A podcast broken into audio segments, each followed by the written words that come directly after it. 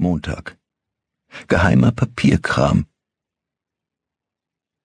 Die beiden 38er dröhnten gleichzeitig. Der Lärm hallte zwischen den Wänden des unterirdischen Raums hin und her, bis wieder Schweigen herrschte. James Bond sah zu, wie der Rauch aus jeder Ecke des Raums zum zentralen Ventaxia-Ventilator gesaugt wurde. Die Erinnerung in seiner rechten Hand, wie er in einer flüssigen Handbewegung von links gezogen und abgedrückt hatte, machte ihn zuversichtlich – er klappte die Trommel des Colt Detective Special seitlich heraus und richtete die Mündung seiner Waffe auf den Boden.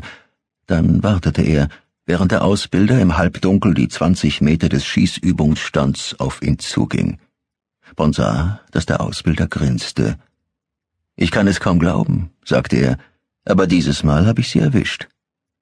Der Ausbilder schloss zu ihm auf. Ich liege jetzt vielleicht im Krankenhaus, aber Sie, Sir, sind tot. In einer Hand hielt er den Pappumriss eines männlichen Oberkörpers, in der anderen ein Polaroid in Postkartengröße. Er reichte es Bond und sie drehten sich zu einem Tisch hinter ihnen um, auf dem sich eine grüne Bankerlampe und eine große Lupe befanden. Bond nahm die Lupe und beugte sich über das Bild. Es war eine Hochgeschwindigkeitsaufnahme von ihm. Um seine rechte Hand herum war ein Ausbruch weißer Flammen zu sehen.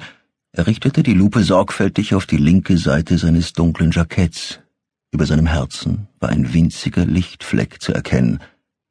Wortlos legte der Ausbilder die große weiße Zielscheibe in Form eines menschlichen Körpers unter die Lampe. Ihr Herz war ein etwa acht Zentimeter breites Fadenkreuz. Direkt darunter und etwa zwei Zentimeter weiter rechts befand sich das Einschussloch von Bonds Kugel. Durch die linke Magenwand und im Rücken ausgetreten, kommentierte der Ausbilder zufrieden, er zückte einen Stift und schrieb etwas neben das Ziel.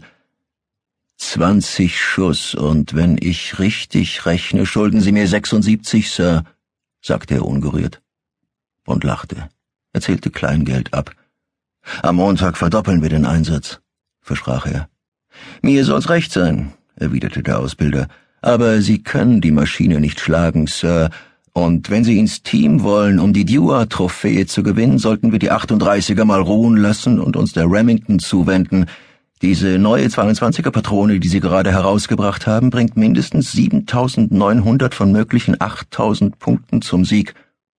Ein Großteil Ihrer Kugeln muss im X-Ring landen, und der ist schon direkt unter Ihrer Nase nur so groß wie ein Schilling.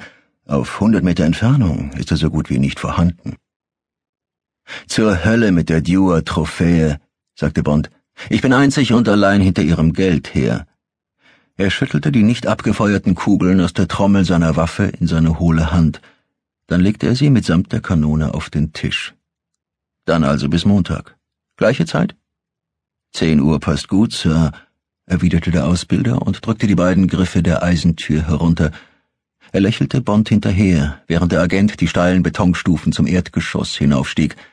Er war mit Bonds Ergebnissen zufrieden, aber er hätte ihm niemals direkt gesagt, dass er der beste Schütze des Secret Service war. Das durfte nur M wissen und sein Stabschef, den man damit beauftragen würde, die Ergebnisse des heutigen Trainings in Bonds vertrauliche Akte einzutragen. Bond marschierte durch die mit grünem Filz bezogene Tür am oberen Treppenabsatz und ging zum Aufzug, der ihn in den achten Stock des hohen grauen Gebäudes am Regents Park brachte, in dem sich das Hauptquartier des Secret Service befand. Er war mit seinem Ergebnis zufrieden, aber nicht stolz darauf.